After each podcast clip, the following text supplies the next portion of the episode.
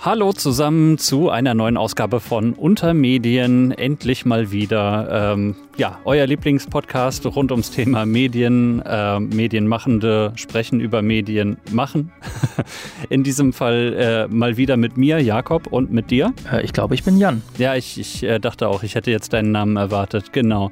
Äh, denn äh, jetzt mal besondere Situation. ein kleiner Blick hinter die Kulissen. Normalerweise sitzen wir im selben Studio und gucken uns ähm, von von Auge zu Auge ins Gesicht und äh, alles läuft ganz wunderbar wie geschmiert. Diesmal ist die Situation ein bisschen eine andere. Äh, ne? Aus gegebenem Anlass äh, sitze ich gerade in einem anderen Kabinchen als Jan und jeder nimmt für sich auf.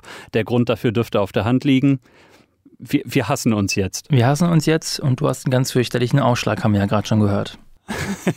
ganz genau, also meine Tonspur. Hey, wir sind schon fast beim Thema. Das ist äh, ganz prima, dass du äh, sowas schon ansprichst. Ähm, worum es denn heute, Jan? Heute geht es um die Ausbildung zum Mediengestalter Bild und Ton. Mhm. Applaus, Applaus.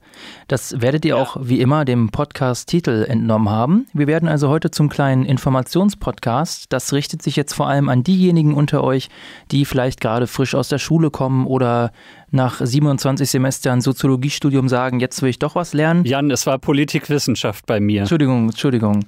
Äh, diese Leute sprechen wir heute hoffentlich an, denn wir erklären heute so ein bisschen das Einmaleins des Mediengestaltens, äh, zumindest die Umstände. Was ist das für eine Ausbildung, Mediengestalter Bild und Ton? Was heißt das überhaupt, eine Ausbildung zu machen? Worauf lässt man sich da ein? Und wir sind, glaube ich, ganz gute Ansprechpartner, weil wir sind hier im Bürgerhaus Bennohaus in Münster. Das ist ein Ausbildungsbetrieb seit vielen, vielen Jahren und hier werden seit vielen Jahren Mediengestalter Bild und Ton unter anderem ausgebildet und du bist einer von denen und ich war auch einer von denen und ich bin jetzt in der Rolle des Ausbilders gerade und deswegen können wir da, glaube ich, mal ganz unverblümt mal richtige Antworten auf die Frage geben, äh, auf die Fragen, die euch beschäftigen, die, äh, auf die die Berufsberater bei der AGE meistens keine richtigen Antworten haben. Äh, das stimmt natürlich. Normalerweise sollte man sich bei beruflicher Orientierung ja sowieso eigentlich auch ganz gerne an irgendwelche Betriebe selber dann schon wenden, um äh, wirklich verlässliche Auskünfte zu bekommen. Das werden diejenigen unter euch, die gerade auf der Suche sind, vielleicht durchaus auch bestätigen können schon. Genau, aber du hast es angesprochen, ähm, das Ganze ist ein Ausbildungsberuf. Beruf, den man wirklich auch erlernen kann, wo man nicht wie äh, man sich das heutzutage vielleicht ganz gerne im YouTube-Alter äh, vorstellt, äh, wo man als Quereinsteiger äh, einfach eine Kamera anmachen kann, Smartphone auf irgendwas richten und schon hat man ein Video. Ähm, nein, das Ganze kann man dann eben auch ein bisschen formaler ähm, angehen und dazu gehört so einiges und darüber werden wir heute sprechen. Ähm, insgesamt ist es ja dann auch nicht umsonst ein geflügeltes Wort, wenn man davon spricht, man möchte was mit Medien machen. Und wir sind eben genau die, die das lernen, was mit Medien zu machen. Und äh, dass das Ganze ein Ausbildungsberuf ist, wissen vielleicht noch nicht mal alle. Also insofern lohnt es sich auf jeden Fall, das äh, heute vorzustellen, fanden wir. Ja. Für unsere sonstigen Stammhörer, die aber tausende Menschen da draußen an den und Hörerinnen und Hörerinnen und Hörerinnen. Ja. Äh, noch der wichtige Hinweis, das werden wir in den Show Notes auch markieren mit einem kleinen Timestamp. Wir werden heute auch noch einen kleinen Exkurs machen zu einem anderen Thema, das Bezug nimmt auf eine andere Sendung. Das machen wir aber nach dem Hauptthema. Mhm. Wir wollen ja ein bisschen Audience Flow hier aufrechterhalten. Das heißt, jetzt geht es erstmal um die Ausbildung und für alle, die das vielleicht einfach nicht interessiert, skippt einfach diesen Part und dann sprechen wir auch noch über die sonstigen Themen, die ihr von uns ja gewohnt seid Zeit der gewohnt kritische Umgang mit der nationalen und internationalen Medienwelt. Ganz genau das. Und äh, ne, wir sind ja auch für unsere kurzen, frischen Exkurse bekannt. Also insofern äh, denke ich, wenn du dann den Zeitstempel angibst, dann mm, ja, äh, werden wir zu dem Zeitpunkt schon eine ganze Menge gelabert haben. Äh, ich denke mal, es lohnt sich wahrscheinlich einfach trotzdem, uns zuzuhören. Das lohnt es sich eigentlich immer.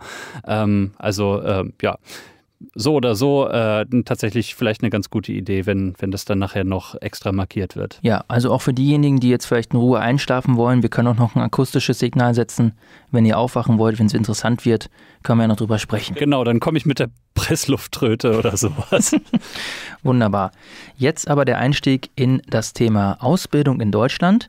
Der Beruf Mediengestalter Bild und Ton ist ein dualer Ausbildungsberuf. Dual? Was heißt denn das? Oh, danke für diese Frage. Ich wollte sie dir gerade stellen, aber Jakob, du hast ja vielleicht selbst schon so. gemerkt, du bist ja nicht die ganze Zeit mhm. nur bei uns, sondern wo bist du auch? Ich bin, wenn, das, wenn sie denn stattfindet, äh, in der Berufsschule. Und ähm, genau, da äh, das handeln verschiedene Ausbildungsberufe unterschiedlich und auch auch, ähm, Stichwort Bildungsföderalismus, teilweise von Bundesland zu Bundesland unterschiedlich.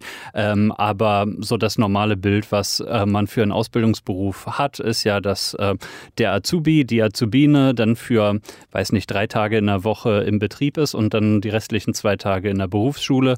Äh, in diesem Fall jetzt bei, bei uns Mediengestalterinnen und Gestaltern ist es anders. Da äh, haben wir ähm, halt dann immer eine gewisse Zeit am Stück im Betrieb und dann für zwei bis vier Wochen Unterricht äh, im Block in der Berufsschule. Das macht das Ganze dual.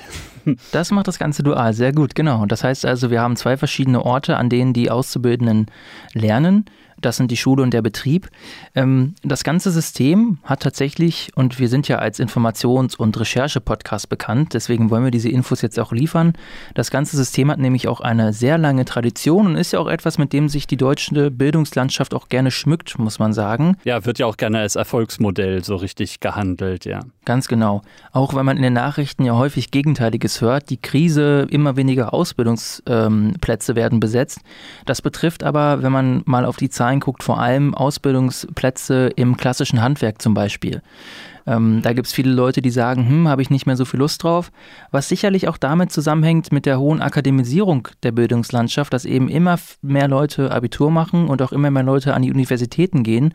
Und dass auch der Anspruch in vielen Familien leider der ist zu sagen, eine Ausbildung für mein Kind hm. Ja, es, es, sind ja nicht nur unbedingt die Eltern, sondern eben auch die äh, Abiturientinnen, Abiturienten selber, äh, die sich unter Umständen eben gar nichts anderes vorstellen können, beziehungsweise wo der Tellerrand sozusagen gar nicht so niedrig ist, äh, dass, dass man wirklich über einen Ausbildungsberuf nachdenkt. Ich meine, ich habe äh, auch länger studiert. Wir haben ja auch schon häufiger darüber gewitzelt, dass ich der Senior bin in unserer Zweierrunde.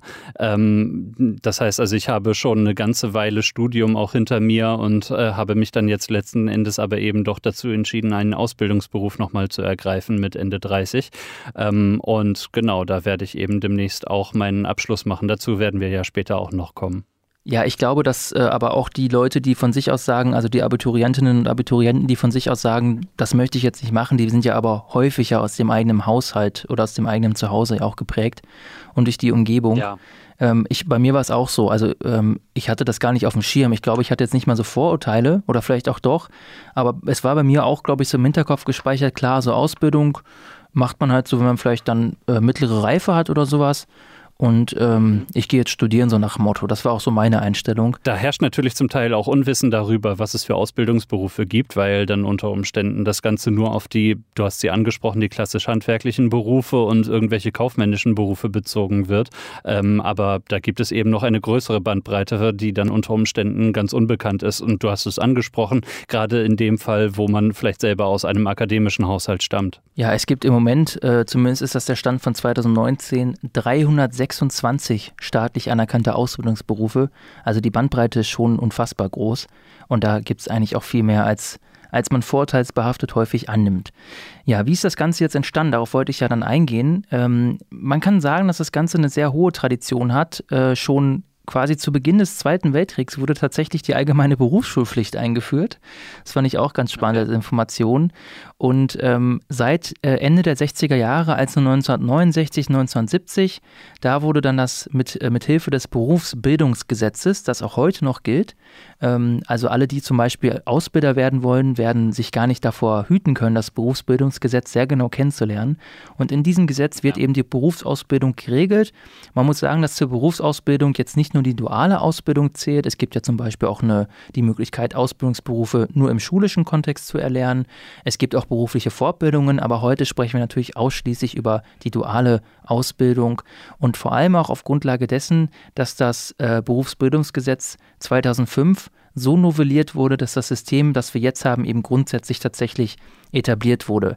Tatsächlich wurde Anfang des Jahres das Berufsbildungsgesetz nochmal äh, angepasst, also novelliert, aber auf diese Änderung gehen wir jetzt nicht tiefer ein. Viel wichtiger ist es erstmal zu schauen, wie dieses duale Ausbildungssystem überhaupt funktioniert.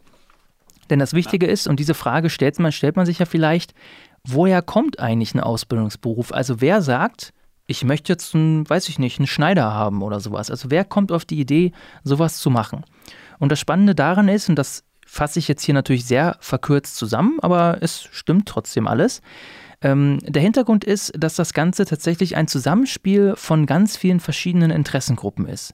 Grundsätzlich muss man sagen, steht im Mittelpunkt dieser ganzen Entwicklung das Bundesinstitut für Berufsbildung. Das wird mit BIP abgekürzt, mit Doppel-B am Ende. Das wurde eben passenderweise, genau, b -b -b. das wurde passenderweise 1970 gegründet, also im Prinzip zeitgleich mit dem äh, Erlass des Berufsbildungsgesetzes eingeführt. Mhm. Und das äh, wird finanziert aus Mitteln äh, des Bundes, also ist wirklich bundesweit finanziert und es untersteht eben sinnigerweise dem äh, Bildungsministerium, wobei jetzt gerade ist es ja, glaube ich, das Ministerium für Bildung und Forschung, wenn ich mich nicht irre. Die wechseln ja ab und zu mal den Namen, aber der Inhalt bleibt normalerweise gleich. Ganz genau.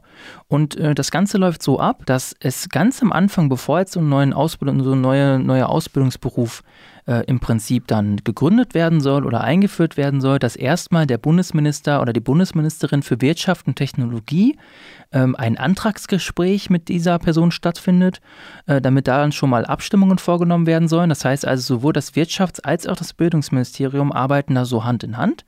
Und dann gibt es eben Sachverständige, das sind dann in der Regel Leute aus den Arbeitgeberorganisationen und aus den Gewerkschaften, also sowohl Arbeitnehmer als auch Arbeitgeber gemeinsam. Die setzen sich dann eben hin, die bilden Arbeitsgruppen und die erörtern dann sozusagen die Details. Und grundsätzlich ist es so, dass dann der ganze, die ganze Ausarbeitung dieses Berufes von diesem Bundesinstitut für Berufsbildung vorgenommen wird. Das Ganze muss dann noch in den Hauptausschuss gehen. Das wird dann alles am Ende erlassen vom, äh, von der Ministerin, haben wir jetzt ja gerade für Bildung und Forschung. Und dann hat man im mhm. Prinzip so einen neuen Ausbildungsberuf. Das, das finde ich gerade äh, ziemlich spannend zu hören. Ich meine, auf der einen Seite ist es klar, dass es natürlich irgendwie entstehen muss, sowas, so ein Berufs äh, also Ausbildungsberuf fällt ja nicht aus dem Himmel. Ähm, aber letzten Endes, was da so mit dranhängt, kriegt man natürlich nicht so mit und macht man sich auch nicht unbedingt so sehr die Gedanken darüber. Äh, vielleicht noch eine kurze Korrektur. Äh, diese Verabschiedung oder das, der Erlass der Berufe, der wird jetzt nicht nur vom, von der Bildungsministerin vorgenommen, sondern vielleicht auch von einem Fachminister oder einer Fachministerin, zu der dieser Beruf passt. Das kann natürlich auch noch sein. Ne? Also wenn jetzt irgendwie, so, wenn es jetzt um Kaufleute gibt, dann kann ich mir gut vorstellen, dass da vielleicht das Finanz- oder das äh, Wirtschaftsministerium da eben auch, ähm, auch mit reinsprechen kann. Welche Dokumente werden da jetzt erzeugt? Wir haben im Prinzip ja diese beiden Bereiche, das haben wir ja schon geklärt. Wir haben auf der einen Seite die Berufsschule, wo man immer so ungefähr sagt, dass die so 40 Prozent der Ausbildungsleistung erbringt und auf der anderen Seite den Ausbildungsbetrieb, der dann sinnigerweise 60 Prozent der Ausbildungsleistung trägt. Und die Berufsschule arbeitet auf Grundlage der sogenannten Rahmenlehrpläne. Das sind dann Lehrpläne, die tatsächlich von den jeweiligen Ländern erlassen werden, denn die Bundesländer sind es ja, die in Deutschland im föderalen System sich um die Bildung kümmern. Das heißt also, die Vertreter der Bundesländer, die erlassen oder erarbeiten die Rahmenlehrpläne für die Berufsschulen. Und auf der anderen Seite haben wir eben den Ausbildungsbetrieb und bei dem ist es so, dass es eine Ausbildungsordnung gibt, in der auch ein Ausbildungsrahmenplan enthalten ist. Der gibt dann also an, was die Auszubildenden wann lernen sollten. Das kann man natürlich individuell je nach Betrieb anpassen. Und diese Ausbildungsordnung, die liegt tatsächlich, die wird direkt erarbeitet von diesem Bundesinstitut für Berufsbildung. Das heißt, das ist etwas, was dem Beruf zugrunde liegt, diesen Beruf auch definiert. Das heißt, wenn ihr wissen wollt, was, was lerne ich in diesem Beruf? Was soll ich lernen? Wie läuft das Ganze ab? Dann könnt ihr euch einfach, und das findet ihr überall bei den zuständigen Kammern oder auf der Seite des Berufsbildungsinstituts. Da könnt ihr überall die Ausbildungsordnungen runterladen und euch das alles in Ruhe durchlesen. Die sind meistens auch gar nicht übertrieben lang, das sind ein paar Seiten und da steht wirklich genau drin, das und das lernt man. Ja, und du äh, hast es angesprochen, gerade in unserem Beruf hat es jetzt eben eine Novellierung gegeben. Das heißt, äh, wenn das einmal äh, so sich ausgedacht wurde, dann ist das auch nicht in Stein gemeißelt, sondern kann eben auch äh, durchaus mal angepasst werden, aktuellen Zeiten angepasst werden, ist ja gerade äh, wenn wir es jetzt auf Medienberufe beziehen, auch eine Sache, wo es relativ viel, wie heißt dieses Wort, äh, Volatilität gibt, also wo äh, sich Dinge einfach auch sehr schnell ändern können. Und äh, da ist es natürlich auch nötig, dass zum Teil die äh, Sachen, die die Ausbildungs ähm, Verordnungen dann auch nochmal neu geregelt werden. Ganz genau. Man muss natürlich sagen, dass diese Flexibilität, die, da, die den Ausbildungssystemen häufig nachgesagt wird, die halte ich jetzt auch für etwas mit, also das halte ich für eine vielleicht leichte fälschliche Mythenbildung. Ähm, denn bei Mediengestalter hat es jetzt halt zum Beispiel auch 14 Jahre gedauert. Und ich würde mal behaupten, dass da auch schon vor, vor fünf Jahren spätestens schon was hätte passieren müssen. Jetzt kann man sich natürlich die Frage stellen, ähm, ist das Ganze überhaupt noch zeitgemäß oder ist das Ganze überhaupt gut, dieses duale System? Es gibt ja auch Kritiker, wir sind jetzt vielleicht in einer Situation, wo wir leicht befangen sind. Das sage ich jetzt mal aus Transparenzgründen, weil wir eben selber ausbilden oder ausgebildet wurden. Ich muss allerdings ja. klar sagen, dass, glaube ich, schon die Vorteile auch heutzutage immer noch überwiegen. Also einer der großen Vorteile jetzt mal aus wirtschaftlicher Perspektive ist zum Beispiel, dass die Ausbildung eben nicht nur vom Staat getragen wird, äh, rein, rein äh, finanziell, sondern natürlich die Schule wird finanziert vom, vom Staat, vom Land oder wie auch immer.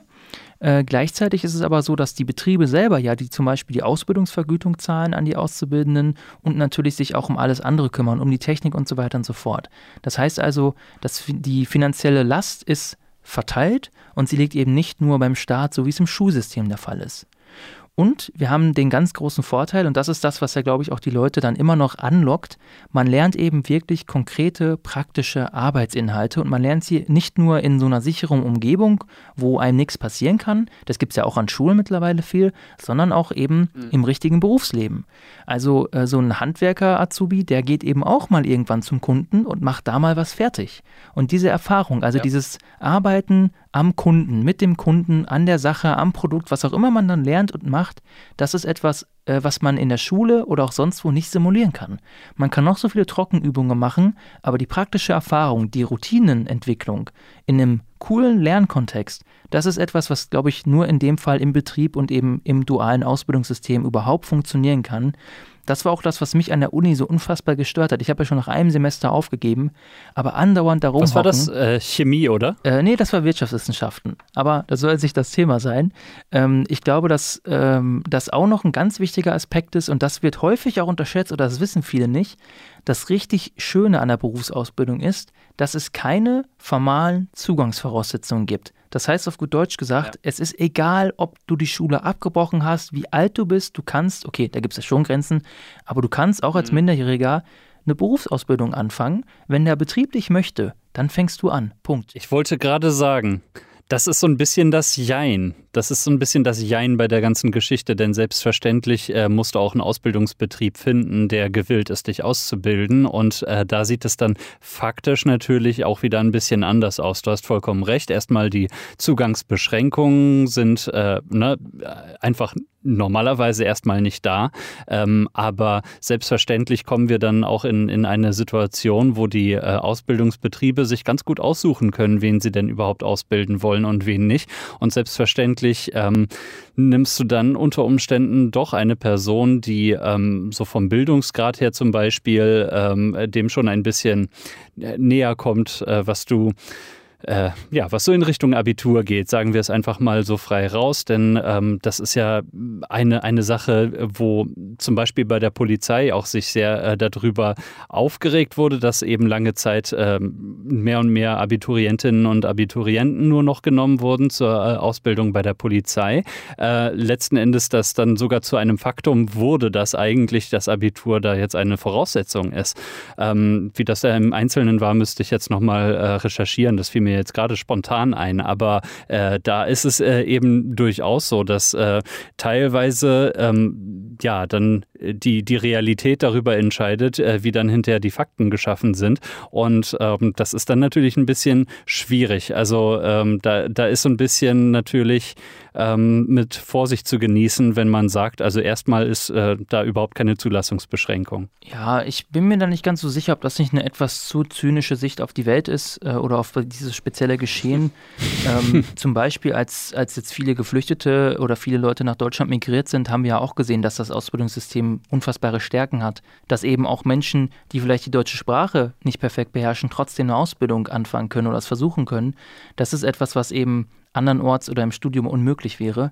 Und äh, ich glaube, vor dem Hintergrund ähm, gibt es auch viele Betriebe, und das muss man auch ganz klar sagen, eine Ausbildung hat natürlich oder kann wirtschaftliche Vorteile haben für einen Betrieb, aber letzten Endes zahlt der Betrieb da auch in die Gesellschaft ein. Das muss man ganz klar sagen. Das ja. hat auch eine soziale Funktion und ähm, ich weiß nicht, ob ich das jetzt so ja. komplett so betrachten würde. Es kommt ja sicherlich auch auf den Ausbildungsberuf an. Es gibt sicherlich Ausbildungsberufe und dazu gehört vor allem auch der Mediengestalter Bild und Ton, in denen sich die Ausbildungsbetriebe, die Auszubildenden im Prinzip wirklich so cherrypicken können, weil es so viel mehr Bewerber als Plätze gibt. Aber es gibt natürlich auch äh, Ausbildungsberufe, wo man sagen muss, da hat man nicht so viel Auswahl. Aber da kann es auch eine Stärke sein, dass man dann eben jeden nimmt und vielleicht eben auch Leute findet, die plötzlich total aufgehen in einem praktischen Ausbildungsberuf, die vielleicht in der Schule ähm, nicht gut aufgefangen wurden. Das ist ja auch nochmal so ein Aspekt, den man gar nicht unterschätzen sollte. Dass, dass die Schule mit dem realen Leben sowieso nichts zu tun hat, darüber müssen wir nicht reden. Nein, ähm, ich wollte jetzt auch keinen zu, zu zynischen Blick darauf äh, werfen. Äh, Im Prinzip äh, finde ich das natürlich auch eine super Sache, äh, dass es so ist. Ähm, und das war jetzt auch natürlich überhaupt keine Aussage über das äh, System als solches, sondern ähm, du sagst es eben auch äh, über manche Ausbildungsbetriebe im Speziellen. Und äh, da kann sich unser Ausbildungsbetrieb, vielleicht kommen wir dazu ähm, dann noch, äh, kann sich da nicht ganz frei von sprechen, würde ich sagen. Aber das, äh, wie gesagt, vielleicht reden wir gleich noch darüber. Kommen wir dann äh, zum eigentlichen Ausbildungsberufsthema von heute, und zwar dem Mediengestalter Bild und Ton. Das ist eine Endlich. schöne Ausbildung, die, das haben wir gerade schon angekündigt, dieses Jahr tatsächlich endlich, endlich aufgefrischt wurde. Tatsächlich fand die letzte Anpassung dieses Ausbildungsberufs im Jahre 2006 statt. Das heißt, wir haben jetzt 13 bis 14 Jahre warten müssen, bis das Ganze aktualisiert wurde. Ähm, und Jakob, da du jetzt ja kurz vor Ende der knapp dreijährigen Ausbildung stehst, vielleicht kannst du ja mal in eigenen Worten zusammenfassen, was du da so gelernt hast oder was dem Mediengestalter Bild und Ton, was dieses Berufsbild auszeichnet. Also erstmal würde ich sagen, dass der Beruf des Mediengestalters Bild und Ton jetzt in der Ausbildung ähm, einmal eine, eine Sache ist, die äh, einen sozusagen zum Multitalent macht. Also ähm, da macht halt auch immer die berühmte Redewendung von einer eierlegenden Wollmilchsau die, Red, äh, die Runde, ähm, wo man äh, einfach mehr oder weniger ähm, alles lernt, beziehungsweise letzten Endes in der Lage ist, sich auf alles einzustellen, was äh, eben mit der Medienproduktion und äh, Postproduktion zu tun hat. Äh, das heißt, was ich im Wesentlichen hier getan habe, ist ähm, Videobeiträge zu erstellen, also Magazinbeiträge für ähm, am Anfang Fernsehsendungen, äh, später dann eben auch äh, haben wir das Ganze ins Internet verlagert. Ähm, ist jetzt im Einzelnen auch nicht ganz so wichtig, aber ähm, also im Prinzip habe ich vor allem ähm, gelernt, Videojournalist zu sein. Aber äh, wie man jetzt eben auch daran merkt, dass wir hier einen Podcast machen, ähm, äh, haben wir das hier immer auch sehr äh, crossmedial aufgezogen. Ähm, das hier ist ja dann reines Audio. Äh, es, es, werden auch journalistische Inhalte vermittelt und das äh, betrifft jetzt auch nicht nur diesen Betrieb als solchen, sondern das gehört zum Ausbildungsberuf tatsächlich auch dazu. Das äh, sind Inhalte, die auch an der Berufsschule vermittelt werden.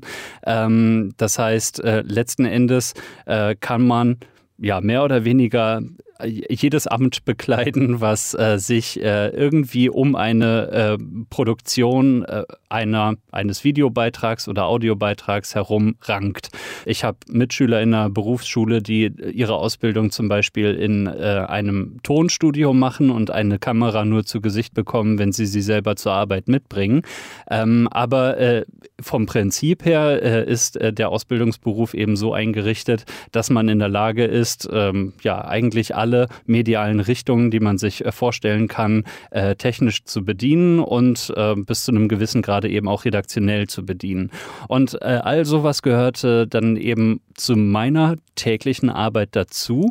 Und ähm, das ist auch eine Sache, ähm, wo ich sagen musste, ich habe unglaublich viel gelernt in dieser Zeit. In meinem Fall, wie gesagt, auch schon sogar vor der Ausbildung hier.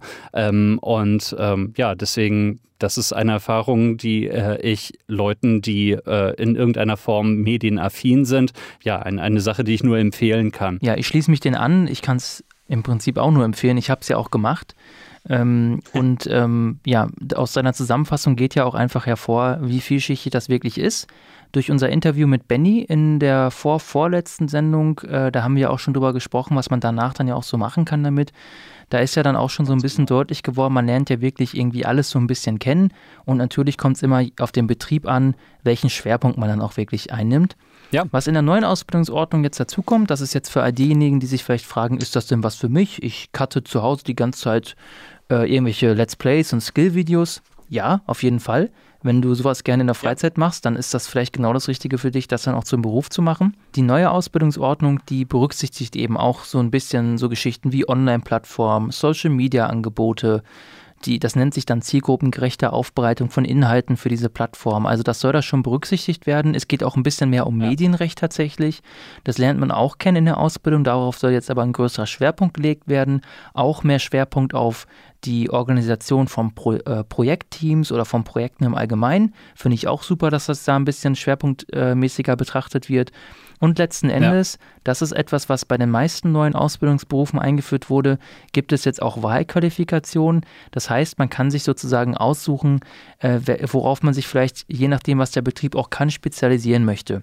Es kann zum Beispiel sein, dass man irgendwie Veranstaltungen medial begleiten möchte. Das kann Schwerpunkt sein. Oder auch visuelle ja. Effektgestaltung oder Sounddesign oder Recherchieren von Inhalten. Also da gibt es jetzt viele Schwerpunkte, die da auch ein bisschen mehr die Realität wiedergeben. Denn wie Jakob schon gesagt hat bei seinen Klassenkameraden, das ist die Wahrheit. Es gibt halt selten Betriebe, die alles irgendwie machen und dem wird dadurch jetzt so ein bisschen Rechnung getragen. Ja, was ich äh, noch nicht unbedingt erwähnt habe, jetzt wo du auch meine Klassenkameraden wieder angesprochen hast, äh, ein klassisches Berufsfeld ist eben auch nicht nur unbedingt der Video- oder Audio- oder sonst wie Journalismus, äh, sondern äh, was sehr häufig eben auch vorkommt, äh, sind Leute, Leute, die in der Werbung arbeiten, Imagefilme machen und sowas. Deswegen, wer sich eher zu sowas berufen fühlt, aber im Prinzip gerne mit einer Kamera zum Beispiel umgehen möchte, äh, das ist dann eben trotzdem auch derselbe Ausbildungsberuf. Ganz genau. Ich glaube, jetzt ist vielleicht der Zeitpunkt gekommen, äh, an dem wir einfach Fragen, die viele ähm, angehende Auszubildende haben, beantworten können. Das soll ja heute auch so ein bisschen das Ziel sein, dass wenn ihr Orientierung sucht, dass wir euch die ein bisschen bieten können. Totale Servicefolge. Ganz genau. Natürlich könnt ihr uns auch gerne in den Kommentaren was schreiben auf ostviertel.ms. Da könnt ihr uns nämlich äh, direkt besuchen. Da findet ihr auch die Show Notes, falls ihr uns jetzt gerade nur bei Spotify oder Apple Podcast oder so hört. Wie, wie subtil du diesmal geschillt hast, das finde ich sehr gut. Das lernt man auch in der Ausbildung. Ja, wie sieht das jetzt aus? Äh, vielleicht mal so eine der wichtigsten Fragen vorweg. Jakob, was verdienst du denn? Also genau wüsste ich es noch nicht mal zu beziffern. Wir haben hier auch vor dem Podcast äh, gerade schon ein bisschen äh, gesprochen darüber, dass äh, es ja auch ab diesem Jahr dann einen Mindestlohn geben wird für äh, äh, Auszubildende. Ähm, das war jetzt bei mir noch nicht der Fall, aber ich habe im ersten Ausbildungsjahr, ich glaube, es waren so 520, 530 Euro verdient. Genau, das ist dann schrittweise ein bisschen mehr geworden, logischerweise. Das, ähm, das ergibt sich dann so. Letzten Endes natürlich ist das für Leute, die zum Beispiel zu Hause wohnen, bei Mama und Papa, ähm, ist das dann schon sehr ordentlich und so weiter. Ähm, ich unterhalte hier ein Apartment in der Stadt, äh, wo äh, ich dann, äh, also alleine äh, dann schon irgendwie 80 Prozent meines Gehalts drauf verwenden würde, um äh, die Miete zu bezahlen. Äh, insofern habe ich dann eben auch noch aufgestockt. Dafür gibt es Berufsausbildungsbeihilfe von der Agentur für Arbeit, ähm, die man dort beantragen kann. Und das hat mir dann eben finanziell auch noch weitergeholfen. Das hat nichts damit zu tun, dass du mich ganz furchtbar bezahlt hättest, Chef ähm, sondern das ist einfach die äh, Realität, die äh, in Ausbildungsberufen halt immer gegeben ist. Wenn ich jetzt äh, auch wieder gucke auf äh, meine Mitschülerinnen und Mitschüler, äh, dann äh, habe ich da auch durchaus Beispiele, deren Ausbildungsbetriebe, also für meine ja für mein Befinden schon ziemlich sittenwidrig sogar bezahlt haben, äh, die dann zum Teil erst im dritten Ausbildungsjahr überhaupt über die 450 Euro Grenze kommen oder äh, ich glaube, ich habe eine Mitschülerin, die im äh, ersten Ausbildungsjahr unter 300 Euro verdient hat. Da spielt es dann übrigens auch keine Rolle mehr, ob es brutto oder netto ist. Ja, das ist ein ganz wichtiger Punkt. Also man kann die Frage allgemein damit beantworten, dass bis zu diesem Jahr ähm, es so war, dass man das verdient hat, was der Betrieb wollte. Ach so, ja, das habe ich gar nicht gesagt. Also, ja. im, na, das, das stimmt auch nur so halb, muss man sagen. Im Berufsbildungsgesetz steht drin, dass die äh, Vergütung, so nennt sich das Ganze, angemessen sein muss. Aber was angemessen ist, es kommt ja immer drauf an. Wir haben ja schon die Situation jetzt gerade in diesem Beruf dargestellt. Es gibt mehr Bewerber als Plätze. Es ist also auch ein hoher Druck vorhanden. Das heißt, die Verhandlungsmasse lag eher auf Seiten der Betriebe. Und natürlich können dann wirklich böswillige Betriebe sagen, hör mal zu, du willst die Ausbildung unbedingt machen, kriegst von mir 150 Euro im Monat, ja oder nein? Und wenn du Nein ja. sagst, dann finden die bestimmt jemanden, der das macht. Das muss man einfach ganz klar sagen. Und das begünstigt natürlich auch wieder Menschen, die aus äh, wohlhabenden Haushalten kommen, wo dann eben die Eltern auch sagen können, ist egal, äh, Timothy, ich zahle dir die 400 Euro Differenz. äh, kann natürlich sein. Ähm, und seit diesem Jahr ist es aber eben anders. Es gibt eben eine, eine einheitliche und das ist jetzt ein Zitat, ausgewogene Mindestvergütung für alle Auszubildenden aus dem anerkannten Ausbildungsberuf. Und die wird eben für mhm. alle Ausbildungen, die im Jahr 2020 beginnen, bei äh, 515 Euro liegen fürs erste Lehrjahr. Man muss ja. sagen, dass ja jedes Lehrjahr der Ausbildungs-, die Ausbildungsvergütung steigt. Das kommt auch noch mit oben drauf. Und äh, diese Mindestvergütung, die steigt auch in den nächsten zwei Jahren dann noch oder drei Jahren noch weiter an, bis dann im Jahr 2023 die Erstsemester oder die Erstlehrjahresgesellen 620 Euro verdienen. Das ist also wirklich ganz ja. gut und ab 2024 wird das dann eben jährlich an die durchschnittliche Entwicklung aller Ausbildungsvergütungen dann auch angepasst. Das ist also wirklich sehr stark und sehr gut, dass das jetzt kommt, muss man ganz klar sagen. Ähm, und wenn man dadurch auch Ausbildungsplätze vielleicht zerstört, in Anführungszeichen, dann zerstört man Plätze, die sowieso unmenschlich bezahlt haben. Das muss man ganz klar sagen. Und dann ist das auch kein Verlust für die Gesellschaft. Von daher, ich hatte auch bei mir in der Klasse wirklich Leute, die für weniger als 200 Euro äh, das gemacht haben. Ja. Und ich habe ja gesagt, das ist jetzt auch nur die halbe Wahrheit, denn eigentlich, und ich habe sie auch vorhin schon mal kurz erwähnt, gibt es die Kammern, das sind die sogenannten zuständigen Stellen. Die Kammern kennt ihr, das ist dann zum Beispiel die IHK, die Industrie- und Handelskammer oder auch die HWK, ja. die Handwerkskammer. Die teilen sich, äh, es gibt auch noch andere Spezialkammern, die teilen sich aber so die Ausbildungsberufe unter sich auf. Deswegen ist es zum Beispiel so, dass die meisten Kaufleute oder alle kaufmännischen Berufe zur IHK gehören und dass zum Beispiel so jemand wie ein Kfz-Mechaniker oder Mechatroniker zur HWK gehört. Äh, Mediengestalter, ja. Bild und Ton gehören zur IHK. Und jeder Ausbildungsvertrag, der geschlossen wird, der hat natürlich auch so ein paar Mindeststandards, die er erfüllen muss. Der geht zur zuständigen Stelle, in der der Betrieb gemeldet ist. Bei uns in Münster ist das zum Beispiel die IHK Nordwestfalen. Das heißt, wenn ich einen Auszubildenden einstelle, schicke ich diesen Ausbildungsvertrag zu IHK Nordwestfalen. Die schauen sich das Ganze an und tragen diesen Auszubildenden dann in das sogenannte Berufsausbildungsverzeichnis ein. Das heißt also, jeder Auszubildende ist dort registriert. Die wissen also ganz genau, welche Person lernt gerade was und wo ja. und akzeptieren das. Und natürlich hat die Kammer auch die Verantwortung zu schauen, ist dieser Vertrag korrekt oder ist er vielleicht sittenwidrig? Und es gibt tatsächlich Beispiele, das weiß ich auch, wo die Kammern gesagt haben, das machen wir nicht. Das, das, so wenig kannst du so einer Person nicht zahlen. Aber es gab eben auch, und ich habe es ja selbst erlebt, Menschen, die tatsächlich ja. für unter 200 Euro und man muss sagen, das ist ja Vollzeit, also eine Vollzeit-Ausbildungsstelle erfüllt haben. Ja. Und das hat die Kammer hingenommen. Ja, vielleicht an dieser Stelle auch nochmal der Hinweis. Also du sprichst von unter 200 Euro im Monat, nicht in der Woche. Natürlich, ja, stimmt. Das ist natürlich eine monatliche Vergütung. Ähm, ja, und da kann sich ja jeder selbst ausrechnen, was das bedeutet. Und wir haben ja auch gerade schon darüber gesprochen, das wäre jetzt so eine nächste, häufig, äh, auch mir häufig gestellte Frage, wie ist das mit der mhm. Schule? Du hast ja schon dargestellt, zumindest bei uns ist es hier so, es gibt nicht so viele Mediengestalter Bild- und Tonausbildungsplätze, deswegen wird es sich nicht lohnen, in jeder Stadt eine Berufsschule zu haben, die das Ganze anbietet. In NRW ist genau. es so, dass im Moment zwei Berufsschulen diesen ähm, Beruf anbieten. Das ist einmal die, das Robert Bosch Berufskolleg in Dortmund und auf der anderen Seite der das Georg Simon Ohm Berufskolleg in Köln. Und dort findet dann der Unterricht sinnigerweise im, Bo im Block statt. Ähm, das macht man deshalb, damit diese Regionalklassen, wo die Auszubildenden teilweise ja ein bis zwei Stunden Anreisezeit haben, damit die nicht eben nur zweimal in der Woche hinfahren, was ja auch viel teurer ist mit den Zugtickets. Denn im Gegensatz zu Studenten, die ja immer schön Semesterticket haben, da kommt jetzt ein bisschen Klassenkampf hier raus, haben Auszubildende sowas nicht. Und natürlich wird dann gerne argumentiert, ja gut, die Auszubildenden verdienen ja aber auch schon Geld. Aber wenn man jetzt hört, von welchen Summen wir da sprechen, ist das natürlich ein äh, feuchter Witz, muss man sagen. Bei uns ist es so, dass die Auszubildenden jetzt seit ein paar Jahren nur noch nach Dortmund wirklich fahren. Aber du weißt ja selber, mhm. Jakob, nach Dortmund fahren heißt, man fährt mit der Bimmelbahn so ungefähr eine Stunde hin. Lass es mich ruhig erzählen. Bitte erzähl mal die Anreise, Lass wie spannend das ist, bitte. Da der Unterricht in äh, Dortmund, also du hast es angesprochen, ich fahre nach Dortmund, ähm, da der Unterricht dort um 7.30 Uhr beginnt, also zumindest in der Regel, ähm, und äh, das offenbar auch für alle Beteiligten äh, der Status quo ist, der äh, bis in alle Ewigkeit so fortgeführt werden muss, äh, bedeutet das für mich, dass ich um 10 nach 6 in Münster auf dem Bahnsteig stehen muss und in den Zug einsteigen und darauf hoffen, dass mein Anschlusszug in Hamm dann noch erreicht werden kann und es keine Verspätung gibt. Gut, davon mal ganz abgesehen. Das heißt, ich habe mehr als eine Stunde äh, Anfahrt und äh, zum Glück befindet sich das Berufskolleg aber auch in unmittelbarer Nähe zum Hauptbahnhof in Dortmund. Wenn ihr wissen wollt, was man an der Schule dann so lernen kann, nachdem man den Weg dahin gebracht hat und auch das Geld für die Bahntickets entrichtet hat, dann könnt ihr auch auf die Seiten der Schulen gehen. Da gibt es die Stundenpläne zu sehen. Es gibt tatsächlich auch an den Schulen natürlich sowas wie Deutsch und Englisch, das gehört mit dazu. Und wer will, kann sich auch noch irgendwie Mathe dazu holen und sein Fachabi machen. Das machen ja einige Azubis ganz gerne. Aber ansonsten hat man dann zumindest die mittlere Reife auch, wenn man dann so eine Ausbildung hinter sich gebracht hat. Das nur so als kleiner Hinweis noch. Dann gibt es auch häufig ja. die Frage, ähm, muss man denn überhaupt zur Schule gehen?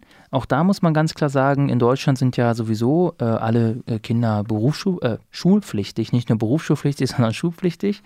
Bei Auszubildenden ist es so, dass wenn die älter als 21 Jahre alt sind, sie theoretisch auch verzichten könnten auf die Schule.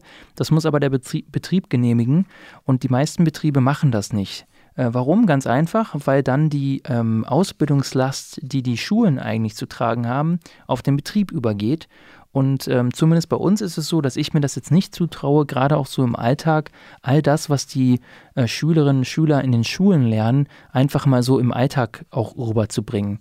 Die Schule hat ja schon so die ja. Aufgabe, betriebsunabhängige Inhalte zu vermitteln und äh, viele theoretische Grundlagenarbeit zu leisten. Und das ist etwas, was ich mir nur schwer vorstellen kann, im normalen Alltag zu machen. Und wir sind jetzt noch nicht mal ein normaler kommerzieller Betrieb, sondern ein gemeinnütziger Verein. Das ist ja nochmal noch mal eine Sondersituation.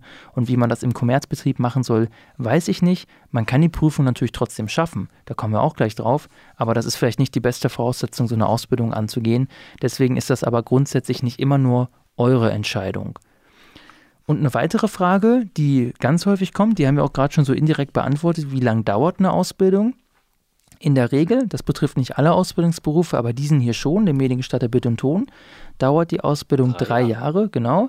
Allerdings ähm, kann man die Ausbildung auch kürzer gestalten. Was gibt es da für Möglichkeiten? Man kann zum einen, ähm, das gilt jetzt für alle Ausbildungsberufe, zum einen kann man die Ausbildung bis um ein Jahr verkürzen tatsächlich. Das heißt, man kann das beantragen und sagen, ich möchte die kürzer machen.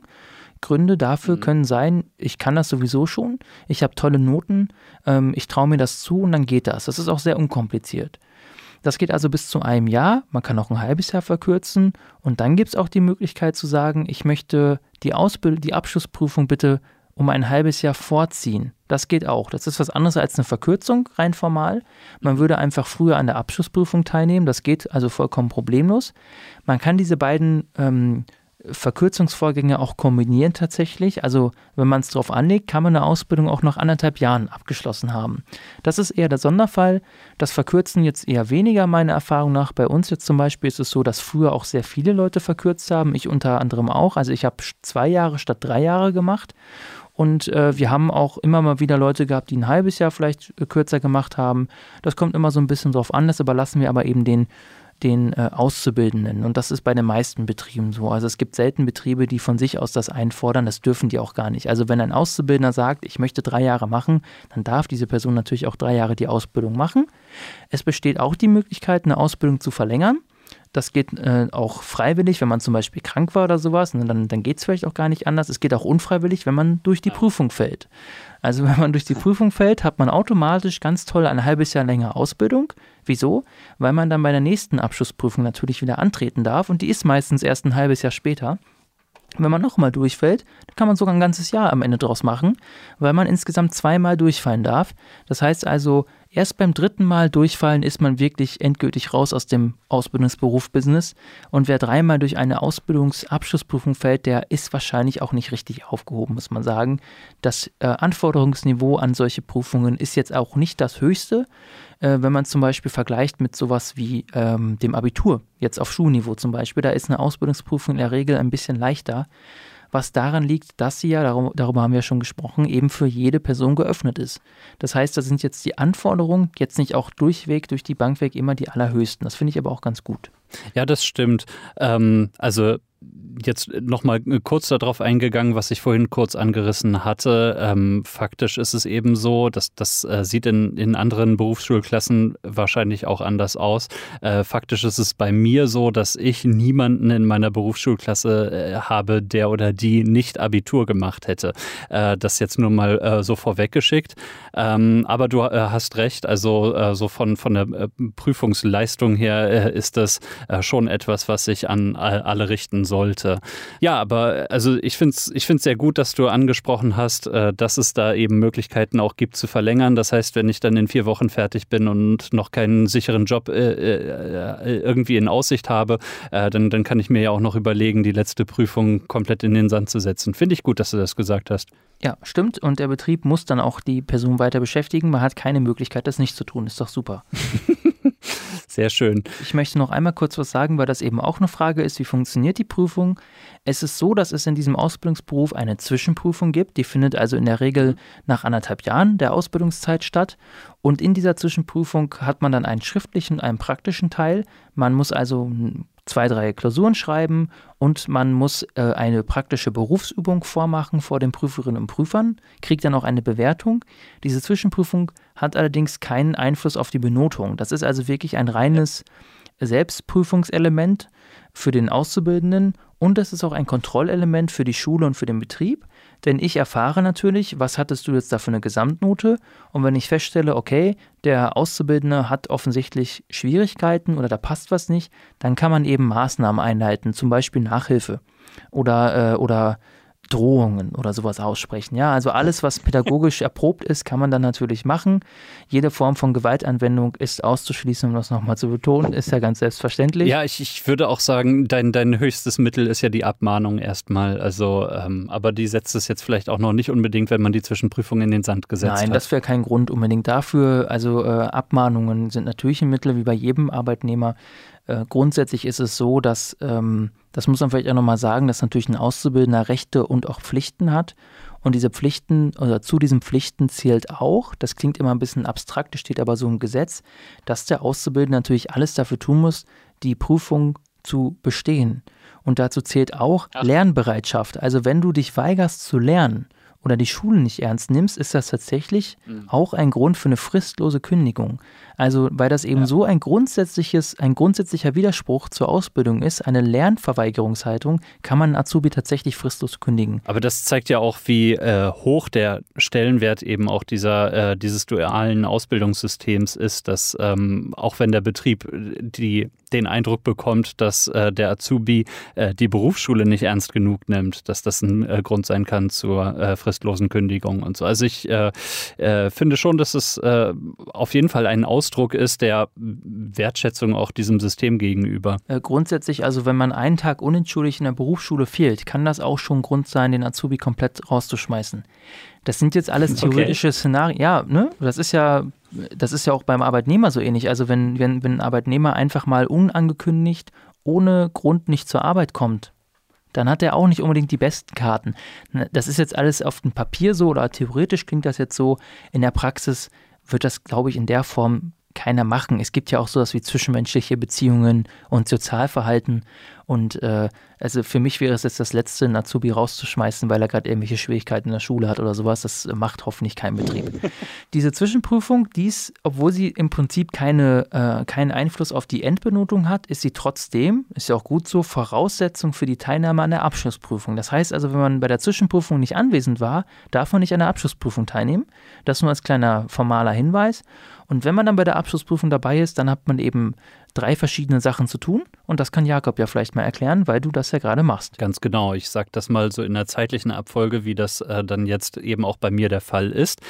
Ähm, denn zunächst einmal geht es darum, dass man, ja, ich möchte sagen, ein Gesellenstück anfertigt, ähm, wo, äh, womit man eben beweist, dass man in der Lage ist, ein ähm, tontechnisches oder ein bild- und tontechnisches äh, Produkt abzuliefern. Sprich, ich habe äh, jetzt für äh, meinen, wir nennen es dann immer Abschlussfilm in Anführungsstrichen, ähm, habe ich genau das gemacht wie auch in den vergangenen Jahren schon, dass ich äh, dann einen Videobeitrag produziert habe Ähm, da gibt es dann ähm, Vorgaben äh, seitens äh, des Staats. Also da ist tatsächlich bundesweit immer äh, ist so, dass es drei Themenvorschläge gibt äh, seitens der Industrie- und Handelskammern. Und äh, ja, zwischen denen kann man sich dann entscheiden, welches Thema man bearbeiten möchte ähm, und ob man einen äh, reinen Audiobeitrag machen möchte oder einen Video- und Audiobeitrag.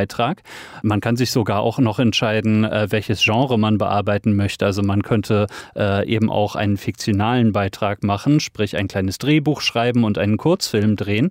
In meinem Fall war das dann eben so, dass ich mich dafür entschieden habe, einen Magazinbeitrag zu machen. Ähm, weil das ganz im Ernst einfach das ist, was mir am meisten liegt und ähm, wo ich dann eben auch gesagt habe, da fahre ich auf jeden Fall am sichersten mit, dann durch diese Prüfung durchzukommen, wenn, wenn ich das so mache. Ähm, das ist der erste Schritt, ähm, diese Anfertigung eines ähm, finalen Beitrags, in welcher Form auch immer. Das zweite ist dann eine schriftliche Abschlussprüfung, die aus mehreren Klausuren besteht, wo es um zum Teil Wissenswiedergabe geht, aber zum Teil äh, dann auch ja, so, so ein bisschen verschriftliche, äh, verschriftlichte Berufspraxis. Und als letztes nach diesen schriftlichen Prüfungen äh, folgt dann auch noch eine praktische Prüfung. Du hast es vorhin Arbeitsprobe genannt genannt. Äh, da ähm, ist es eben sehr unterschiedlich äh, oder kann es unterschiedlich sein, was einem dort zur Aufgabe gestellt wird. Ähm, faktisch ist es zuletzt in den letzten Jahren so gewesen, dass äh, man dann ähm, ja, zur Aufgabe bekommt, äh, ein, ein bestimmtes Szenario eben auch äh, zu bearbeiten, in der Form, dass man meinetwegen das Licht äh, richtig setzt, um dann eine Videoaufnahme zu machen. man, man muss die Kamera aufbauen, man muss unter Umständen eine Person, die dann im Bild zu, sein, zu sehen sein wird, äh, noch vertonen, also mit einem Mikrofon ausstatten und äh, das Ganze zur Aufnahme bereit machen. Ähm, halt solche Geschichten äh, laufen da vor dann der entsprechenden Prüfungskommission ähm, muss man sich dann so ein bisschen austoben. Das ist dann diese praktische Arbeitsprobe. Und ähm, noch so als allerletzten Schritt, das habe ich äh, gerade äh, vorhin nicht erwähnt, ähm, da äh, gibt es dann noch das sogenannte Fachgespräch, äh, wo dann in ich weiß nicht, 10 Minuten, 15 Minuten, wirst du mir gleich sagen, wird dann äh, nochmal von der Prüfungskommission das, was man abgegeben hat am Anfang als ersten Schritt, das sogenannte, also von mir sogenannte Gesellenstück, äh, wird dann da nochmal auseinandergepoolt und äh, dann ähm, ja letzten Endes äh, dazu Feedback gegeben und ähm, dann auch äh, das nochmal benotet. Äh, daraus setzt sich dann hinterher äh, dann auch ja, die Gesamtnote zusammen. Ja, wie lange jetzt dieses Ausbildungsgespräch ist oder das Fachgespräch ist, kann ich nicht genau sagen. Bei mir war es, glaube ich, wirklich so 10, 15, aber ich hatte auch einen dabei, bei dem hat das deutlich länger gedauert. Ach so, ich dachte, das ist zeitlich begrenzt. Ja, bei ihm hing es so ein bisschen auf der Kippe, ob er die Ausbildung schafft. ich glaube, daran lag das, ja. Ach so, dann haben sie nochmal alles versucht, um, um das in die Richtung zu lenken. Die tun natürlich alles dafür, dass die Auszubildenden schaffen, muss man ganz klar sagen. Ist ja auch schön so. Mhm. Äh, man muss sich schon sehr anstrengen, meiner Meinung nach, um durch eine Ausbildungsprüfung dieser Art durchzufallen. Und letzten Endes muss man sagen, es ist schon eine Mischung eben, wie auch die Ausbildung selber aus diesem schriftlichen, theoretischen Part und aus dem praktischen, aus der praktischen Anwendung dieses Wissens und dieser, dieser Fähigkeiten. Das macht auch ein bisschen den Reiz aus und ist deswegen auch eine Prüfungssituation, die man auch nirgendwo anders hat. Das gibt es nur in der praktischen Ausbildung, muss man so sagen. In der Schule werdet ihr sowas nicht haben. Da schreibt, setzt ihr euch hin und schreibt was über Sartre und dann seid ihr Abiturient und habt Abitur am Ende. Und in der Ausbildung baut ihr halt eine Kamera auf und dann seid ihr Mediengestalter, wenn es gut läuft. Ja, ich glaube, das waren so die wichtigsten Fragen, die zumindest auf mich immer so zukommen. Ich hoffe, dass wir einen halbwegs umfassenden und ordentlichen Überblick über die Ausbildung zum Mediengestalter oder zur Mediengestalterin Bild und Ton liefern konnten. Wichtig ist auf jeden Fall, das gilt aber für alle Bereiche im Leben, es gibt natürlich immer Betriebe, in denen es vielleicht nicht so läuft, wie es laufen sollte. In solchen Fällen könnt ihr euch an die zuständige Stelle, also an die jeweils zuständige Kammer wenden. Und die haben dafür Menschen, die kommen dann vorbei und die, versuch, und die versuchen auch Probleme zu schlichten. Man muss natürlich sagen, dass das Machtverhältnis auf der Seite der Betriebe liegt, ganz klar und dass es bei keinem Betrieb gut ankommt, wenn man sich beschwert. Das kann man sicherlich auch nachvollziehen. Aber wenn die Beschwerde gerechtfertigt ist, dann ist das sicherlich grundsätzlich zu empfehlen als Handlung oder man hält es halt eben irgendwie aus. Ich kann nur sagen, wenn ihr mal Probleme habt mit eurer Ausbildung zum Mediengestalter, dann meldet euch bei mir. Ich habe schon mit einigen Menschen gesprochen, die Probleme hatten und konnte ihnen zumindest vielleicht ein besseres Gefühl geben, auch wenn ich an der Situation natürlich nichts ändern kann. Auch wenn du inhaltlich überhaupt nichts beizutragen hattest. Ganz genau. Aber ähm, ja gut, äh, da, du hast es angesprochen, das Machtgefälle ist natürlich dann ähm, auch zum Teil das, was dann in den Köpfen ein bisschen überwiegt, weil ähm, na, ne, selbst äh, wenn es mir wirklich scheiße geht in meinem Ausbildungsbetrieb, dann hole ich mir jemanden von der IHK dazu, der oder die mir da dann hilft oder äh, vielleicht sogar auch aktiv eingreift, in, indem äh, dann ein Schlichtungsversuch unternommen wird oder sowas. Aber wenn der Mann oder die Frau oder wer auch immer von der IHK dann wieder weg ist, dann ähm, kriege ich dafür vielleicht doppelt auf den Deckel. Also insofern äh, ist das natürlich ein gutes Angebot. Es ist dann bloß die Frage, wahrscheinlich wird es seltener wahrgenommen, als es sollte. Ja, davon gehe ich auch aus. Ähm, aber im Idealfall, man muss ja nicht immer davon ausgehen, dass alle äh, Betriebe, in denen es nicht gut läuft, dass das dann auch immer Unmenschen sind. Vielleicht ja. äh, ist das ja auch immer dann der erste Schritt zur Selbsterkenntnis. Es gibt ja auch manchmal so Ausbilder, die kommen aus einer Zeit, in der eben noch andere Sitten herrschten. Und manchmal mussten die auch einen Schuss vom Bug bekommen, um zu verstehen, wo jetzt eigentlich der Wind weht. Ähm, und meiner Erfahrung nach, das ist leider so, sind die meisten Ausbilder zumindest in diesem Ausbildungsberuf auch männlich und äh, kommt, sind dann mhm. vielleicht wirklich eher so altherrenmäßig unterwegs. Das habe ich auch schon mitbekommen. Das ist dann leider auch so. Äh, und das sollte man schon, wenn es geht, offensiv angehen, vielleicht ja auch, um für die nachfolgenden Auszubildenden eine bessere Situation zu erwirken. Ja, vielleicht dann auch nochmal ähm, noch was zum Typen, der bei Mediengestalter Bild und Ton häufig gesucht wird. Du hast es ja schon angesprochen, Jakob, dass eben bei dir in der Klasse fast ausschließlich oder sogar nur Abiturienten waren. Das liegt daran, dass dieser Ausbildungsberuf auch relativ hohe Ansprüche an Selbstständigkeit hat und dass er deswegen ja. in der Regel, das ist jetzt, das muss ja nicht immer so sein, es gibt sicherlich auch viele 16-, 17-Jährige, die schon eine geistige äh, Reife und Verantwortung haben, die ich mit 23 noch nicht hatte. Das, das mag durchaus sein. Oder jetzt. Oder jetzt. Aber in der Regel sind dann doch Leute, die vielleicht dann schon eher 19, 20, 21 oder sogar viel älter sind, so wie du oder ich, sind solche Leute dann eher diejenigen, die man, ähm, die man dann bevorzugt. Das muss aber nicht überall so sein, das muss man auch ganz klar sagen. Aber das ist auch bei mir hier so zum Beispiel im Benno-Haus, dass wir natürlich auch gerne Menschen haben, die uns dann auch schon ein bisschen kennen und bei denen wir auch äh, sicher sein können, dass die mit der Verantwortung, denn das ist bei uns auch eine Besonderheit, dass die Auszubildenden bei uns schon relativ viel Verantwortung tragen, dass die damit auch umgehen ja. können. Denn es gibt ja nichts Blöderes für beide Seiten, wenn man jemanden mit einer Aufgabe betreut, die ihn äh, oder sie nachträglich oder nachhaltig belastet. Das wollen wir natürlich nicht. Und ähm, deswegen ist das bei uns so ein Anspruch. Das ist aber, wie gesagt, nicht überall so. Ähm, da müsstet ihr euch dann im Einzelfall auch mit den Betrieben informieren und auch einfach fragen. Also wenn ihr in solche Gespräche geht, wenn ihr eingeladen werdet oder wenn ihr bei den öffentlich-rechtlichen Sendern das Assessment Center hinter euch gebracht habt, dann ähm, hm. traut euch ruhig sowas zu fragen. Was sind denn so die, die Schlüsselqualifikationen, die ihr von uns erwartet? Muss ich pünktlich sein? Muss ich immer eine Hose anziehen? Äh, muss ich selbstständig lernen können? Ja, das sind so Sachen, die einem wichtig sind.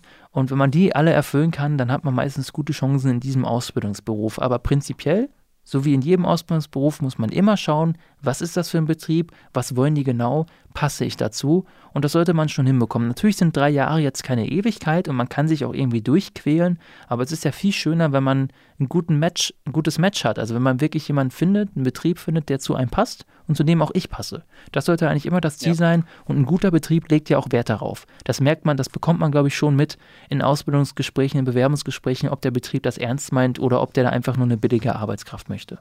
Ja, also ich glaube, dann haben wir da eigentlich auch ganz gut den Deckel jetzt drauf gemacht. Ähm, also äh, ich denke, sollten noch Fragen bestehen, sind wir da auf jeden Fall bereit, äh, da noch äh, entsprechend mehr dann dazu zu sagen. Also schreibt sie gerne in unsere Kommentare bei ostviertel.ms oder lasst es uns auf andere Art und Weise wissen. Also wir helfen da sehr gerne weiter. Und wenn ich wir sage, dann meine ich vor allem Jan, denn ich bin in vier Wochen hier raus. Aber ähm, nein, das ähm, soll natürlich nicht bedeuten, dass ich nicht äh, bereit bin, da dann auch noch entsprechende Fragen zu beantworten, gerade was jetzt dann die jüngeren Erfahrungen hier betrifft. Äh, so oder so, äh, ich finde es auf jeden Fall einen sehr lohnenden Ausbildungsberuf und ich hoffe, dass wir ihn euch haben ein wenig präsentieren können heute. Ich habe gehört von dir, dass du noch irgendwie einen anderen Themenvorschlag hast. Etwas, wozu du noch später kommen wolltest. Ähm, was ist denn das? Ich bin da sehr gespannt drauf. Das äh, hast du so ein bisschen angeteased vorhin. Ja, Jakob, wir haben ja in der vorletzten Folge, die ja produktionstechnisch unsere letzte Folge war, in der Sportjournalismus-Folge, ja, da haben wir unter anderem über den Sport 1 Doppelpass gesprochen. Und ich habe in dieser Folge damals Folgendes gesagt. Dann kommen wir jetzt zu einem kleinen Schmankerl, wo ich denke, oder vielleicht mache ich es auch noch, wo man eigentlich die mhm. Landesmedienanstalt, die Zuständige, einschalten müsste. Und das habe ich jetzt auch gemacht. Das heißt, ich habe eine Programmbeschwerde eingereicht äh, bei den Medienanstalten. Und das ist ja nochmal ein ganz interessanter Exkurs vielleicht, damit ihr auch wisst, wie sowas geht. Das kann jeder Bürger machen natürlich. Äh, es ist ja. so, dass die Medienanstalten, darüber haben wir auch schon mal gesprochen, als eine ihrer Kernaufgaben ja die Kontrolle der, der privaten Medien hat. Und dazu zählen natürlich auch Fernsehsender. Und es ist so, dass jeder Fernsehsender sich im Prinzip auch aussuchen kann, bei welcher Medienanstalt er sich sozusagen registriert und meldet. Und diese Medienanstalt ist dann dafür verantwortlich, diesen Sender auch eben zu prüfen. Und wenn ich jetzt aber als Bürger ähm, eine Programmbeschwerde einreichen möchte, woher weiß ich denn dann, wo ich mich melden muss? Da haben die Medienanstalten was ganz Modernes gemacht. Es gibt ein Formular unter Medien, die medienanstalten.de und da kann man das mhm. Ganze online machen. Das wird dann witzigerweise bearbeitet, wenn ich das jetzt richtig im Kopf habe, von der Medienanstalt des Saarlandes. Und die mhm. leiten das dann eben weiter an die jeweils zuständige Medienanstalt. Das ist ganz praktisch.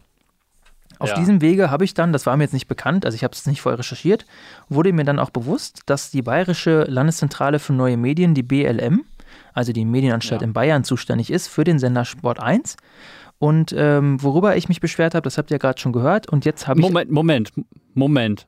Äh, also willst du mir jetzt gerade sagen, du legst dich mit Mario Basler an? Nee, das, ja, meine Beschwerde, ich kann es schon spoilern, der wurde halt, also da ist halt nichts draus geworden. Oh. Ja, ähm, es hat auch Sinn, warum es nicht geworden ist, muss ich sagen. Das hat schon seinen Sinn. Aber mich hat auch einfach dieser Vorgang mal interessiert. Ich wusste ja, wie in der Theorie funktioniert. Ich habe das jetzt einfach mal gemacht. Und äh, ich wollte einfach mal hören, was die Mitarbeiter der Medienanstalt dazu sagen. Darum ging es jetzt ja vor allem. Und äh, wir hören uns jetzt erst einmal an, was ich da jetzt hingeschrieben habe. In dieser Ausgabe des Doppelpass wird eine Videogroßaufnahme eines Stadionbesuchers, die während der Bundesliga-Partie Hoffenheim Bayern München angefertigt wurde und im Doppelpass besprochen wird, von Talkgast Mario Basler zum Fahndungsbild umfunktioniert. Timecode der Stelle 2225 bis 2322 auf Grundlage der YouTube-Veröffentlichung dieser Ausgabe in offiziellen Sport 1 Account. Transkription ausgewählter Basler Aussagen in diesem Zeitraum. Den da, den da. Schade. Der da, der, der. Den musst du dir schnappen, der weiß alles. Den da, der macht so ein Zeichen. Das siehst du an seiner Handbewegung. Jetzt ist Ruhe. Den musst du dir schnappen. Den musst du da rauspicken und den musst du mit in die Verantwortung nehmen. Weil der ist einer mit der Redelsführer. Vermute ich. Ich behaupte sogar, weil der wusste alles. So einen musst du dir schnappen. Den musst du dir schnappen. Dabei zeigt er immer wieder mit ausgestrecktem Zeigefinger auf den Fan, der im Hintergrund in Großaufnahme unvollständig identifizierbar zu sehen ist. Der Doppelpass wurde während der TV-Ausstrahlung von über eine Million ZuschauerInnen gesehen. Es handelt sich hierbei um eine nicht legitimierte öffentliche Beschuldigung und zur Schaustellung ohne Einordnung oder die Möglichkeit zur Gegenwehr. Es stellt sich auch die Frage, welches öffentliche Interesse gegeben sein könnte, die allgemeinen Persönlichkeitsrechte dieser Person zu missachten. Natürlich ist ein Stadionbesuch mit potenziellen AV-Anfertigungen der eigenen Person verbunden, aber das schließt mit Sicherheit nicht ein anschließendes Basler Tribunal mit ein. So, das ist jetzt der Text meiner Programmbeschwerde. Wow. Ich, ich hoffe, du packst es in die Show Notes dann noch, dass man es nochmal nachlesen kann. Das habe ich gerade in vollen Zügen genossen. Sehr schön. ich, habe, ich habe ja sogar aus dem Rätselsführer den Redelsführer freundlicherweise gemacht. Ja, und dann kam eben die Antwort von Frau Ebenbeck äh, aus dem Programmbereich der BLM. Und die Antwort finde ich auch sehr schön und die hören wir uns jetzt einmal an, würde ich sagen. Die Programmbeobachtung der Landeszentrale hat die von Ihnen beschriebene Sendung gesichtet und den Sachverhalt überprüft. Es ist richtig, dass um ca. 11.23 Uhr Aufnahmen aus dem Fanbereich des Stadions in der Sendung Doppelpass abgespielt und angehalten wurden. Ein Fan wird erkennbar und in Großaufnahme gezeigt. Der Talkgast Mario Basler unterstellt dem Fan eine Beteiligung an den stattgefundenen Schmähaktionen. Wenn wir sie richtig verstehen, sind sie selbst nicht die abgebildete Person, sodass formal durch sie als Dritten leider keine Persönlichkeitsrechtsverletzung geltend gemacht werden kann. Persönlichkeitsrechtsverletzungen können immer nur durch die betroffene Person selbst geltend gemacht werden. Die von Mario Basler geäußerten Vermutungen innerhalb der Sendung sind klar ihm als Studiogast zuzuordnen und nicht dem Anbieter Sport 1, sodass Sport 1 keine Verletzung der journalistischen Sorgfaltspflicht vorgeworfen werden kann. Auch wenn aus den genannten Gründen formal kein Verstoß geltend gemacht werden kann, danken wir Ihnen für Ihre Beschwerde, denn jede Beschwerde von Zuschauerinnen und Zuschauern stellt bei der Programmaufsicht eine zusätzliche und wertvolle Informationsquelle dar. Und wir nehmen Hinweise auf mögliche Verstöße jederzeit gerne entgegen. Wir hoffen, Ihnen mit diesen Informationen weitergeholfen zu haben. Ja, starkes Stück. ja, ich fand das auf jeden Fall mal ganz spannend. Ähm, was sie da ja. sagt, ist auch sicherlich korrekt. Ich teile jetzt nicht ganz die Einschätzung, dass Sport 1 dann vollkommen freigestellt ist. Natürlich ähm, ist es Mario Basler, der, der, das da sagt und dem man das zuordnen kann. Mhm. Aber mich stört das, mich stört die grundsätzliche Haltung, dass derjenige, der die Plattform bietet, keinerlei Verantwortung trägt. Das wird auch an anderer Stelle häufig angeführt. Ich meine, wenn ich bei YouTube etwas Illegales beispielsweise hochlade, das war jetzt ja in dem Sinne nicht illegal, das war jetzt ja auch nicht strafrechtlich mhm. relevant, sondern vielleicht zivilrechtlich relevant, das sehe ich schon ein, dann werde ich ja auch ja. zu verantworten, dann wird ja auch YouTube äh, aufgefordert, kümmert euch da mal drum. Und ähm, deswegen finde ich das auf dieser moralisch-ethischen Ebene so schwierig. Aber äh, ich denke schon, dass sie sich das in Ruhe angesehen haben. Ich finde das sehr nett, dass sie auch die Uhrzeit benannt hat. Das heißt, die können da wirklich ja jederzeit ja. drauf zugreifen. Das haben die auch wirklich sich sehr schnell drum gekümmert. Ich war sehr begeistert. Und ich finde auch diesen, diesen Textbaustein ganz am Ende sehr wertschätzend. Ähm, es ist ganz nett gemeint, ähm, aber das gibt einem doch ein gutes Gefühl. Also ich kann euch allen draußen nur empfehlen, wenn ihr mal was Schlimmes seht im Fernsehen oder im Radio hört, dann meldet euch bei den Medienanstalten und ähm, dann ja. gucken die sich das an. Also Dafür sind sie ja, da. Ja, auf jeden Fall super Aktion, ähm, dass du das dann jetzt eben auch einmal, ja, aus eigener Neugier, wie du ja auch gesagt hast, dann einmal äh, durchgeführt hast, dieses, äh, diesen Prozess sozusagen. Ähm, Tatsächlich ist es natürlich so, wie wir auch an anderer Stelle schon gesagt haben, dass äh, solche Regelverstöße oder halt vermeintliche Regelverstöße äh, dann immer erst äh, im Nachhinein dann äh, wirklich angezeigt werden können. Und äh, das ist dann natürlich äh, dann schon immer so, so ein bisschen doof, dass das Ganze dann über den Sender gelaufen ist und man äh, dann eben äh, später erst äh, die Möglichkeit hat, äh, etwas dagegen zu sagen. Das ist bei anderen Formen der Medien natürlich äh, auch anders möglich. Aber ähm, auf jeden Fall sehr gut, dass es dieses Instrument gibt und wie wir gesehen haben, ja, sie haben sich halt auch wirklich drum gekümmert. Du hast es gesagt, sie haben dann ähm, auch, auch wirklich den, den Zeitraum, den du da angesprochen hattest, haben sie sich nochmal genau angeguckt und die Sachlage geprüft. Ähm, du hattest eben auch äh, eingangs erwähnt, ähm, dass wohl aus richtigen Gründen äh, da, da, das Ganze dann eben ähm, abgewiesen wurde. Ähm, aber eben immerhin hast du auch eine gute Begründung bekommen. Und äh, ja, insofern finde ich das einen ganz spannenden Vorgang, muss ich sagen. Und, und sie hat ja auch geschrieben, leider. Leider geht das nicht. Das ja. hat mir gezeigt, auf, auf menschlicher Ebene hat es ja gefunkt, das hat funktioniert. Ja. Vielleicht habe ich ja nochmal erfolgreich sensibilisiert gegen die Auswüchse des genialen Doppelpasses. Ich meine, wenn ihr den richtig guten Doppelpass hören wollt, dann hört euch mal an, Doppelpass alleine aus dem Benno-Haus. Die Bundesliga ist zurück, da geht es gerade richtig ab. Das stimmt natürlich. Aber äh, zumal, also ich möchte natürlich nicht wissen, mit was für Beschwerden die zum Teil wahrscheinlich zu kämpfen haben äh, seitens der Bevölkerung. Irgendwie sowas wie äh, den, den Haarschnitt, den der Gottschalk in dieser Sendung hatte, der ging ja gar nicht oder sowas. Ähm, ich, ich wette, sowas kriegen sie auch ab und zu mal vorgelegt. Ich, ich denke auch, aber ich glaube, so sehr missbraucht wird das hoffentlich nicht. Ähm, ja, vielleicht war das jetzt auch falsch, die Leute aufzufordern. Macht's bitte nur, wenn ihr wirklich gute Gründe habt. Ähm, auch wenn Frisuren genau, genau. nah an Schwerverbrechen heranreichen können ist es nicht immer ein Grund, direkt ja. bei der Medienanstalt vorzugehen. Und wichtig ja auch zu betonen, dass das nur für private Medienanbieter gilt. Ne? Also ihr könnt keine Programmbeschwerde genau. gegen äh, öffentlich-rechtliche, es könnt ihr schon machen, aber da werden sie wahrscheinlich nichts zu sagen. Dafür sind eben dann die jeweiligen Gremien in den Bereichen zuständig. Genau, wir ja, wir wollen auch nicht zu tief noch da irgendwie groß einsteigen, würde ich sagen. Äh, auf jeden Fall sehr spannend, dass du uns das äh, hast präsentieren können. Das ist sehr cool.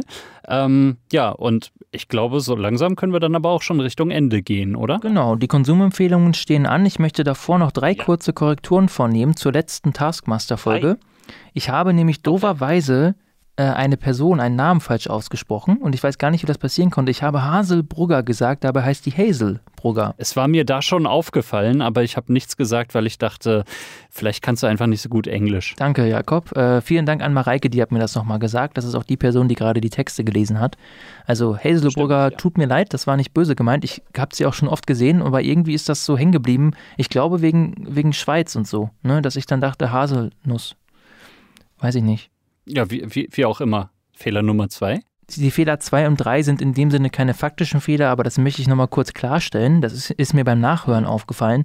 Und zwar habe ich bei äh, Doc Brown, das war ein Teilnehmer aus einer der Taskmaster-Folgen, äh, gesagt, das ist ein schwarzer Rapper. Und äh, ich weiß gar nicht, wieso ich gesagt habe, das ist ein schwarzer Rapper. Das ist ja vollkommen irrelevant. Ähm, das ist mir dann beim Hören Schon, aufgefallen. Ja. Ich habe mich auch richtig drüber geärgert. Ja, aber so gesehen ist es vielleicht auch gar nicht mal so relevant, dass er Rapper ist. Aber äh, davon mal ganz abgesehen, ähm, wie dem auch immer sei, ja, in der Tat sollte die Hautfarbe da vielleicht nicht so sehr die Rolle spielen, Jan. Ja, danke. Also das, äh, das, da habe ich mir selber einen Kopf gepackt. Ich habe da echt gesessen. Ich habe auch kurz überlegt, ob ich das irgendwie rausgekattet kriege. Das hat aber auch nicht funktioniert. Da habe ich, hab ich jetzt so drin gelassen, habe mich total geärgert. Das wollte ich jetzt nochmal darstellen. Und, das war jetzt nochmal eine Anmerkung von Mareike. Ich habe damit ihr schon darüber diskutiert, dass, dass wir bei den Taskmaster, also bei der Position des Taskmasters, gar nicht in Erwägung gezogen haben, eine Frau zu wählen. Und ich habe ihr dann gesagt, ja. dass ich das durchaus getan habe, was vielleicht noch viel schlimmer ist, aber mir dann dachte, das passt nicht.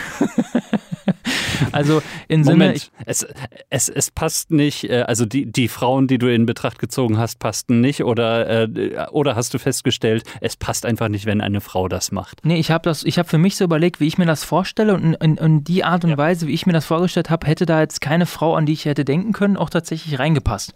Und ähm, ja. irgendwie ist das aber trotzdem eine dumme Einstellung gewesen und natürlich hätte das auch passen können, das wollte ich auch nochmal kurz betonen, ähm, dass das jetzt, äh, es war, es war jetzt nicht wirklich absichtlich gemeint und natürlich kann das auch funktionieren mit einer Frau oder wem auch immer, als was auch immer man sich identifiziert, aber letzten Endes passt da natürlich jeder drauf, äh, der da passt und wird auch seine eigene Note reinbringen.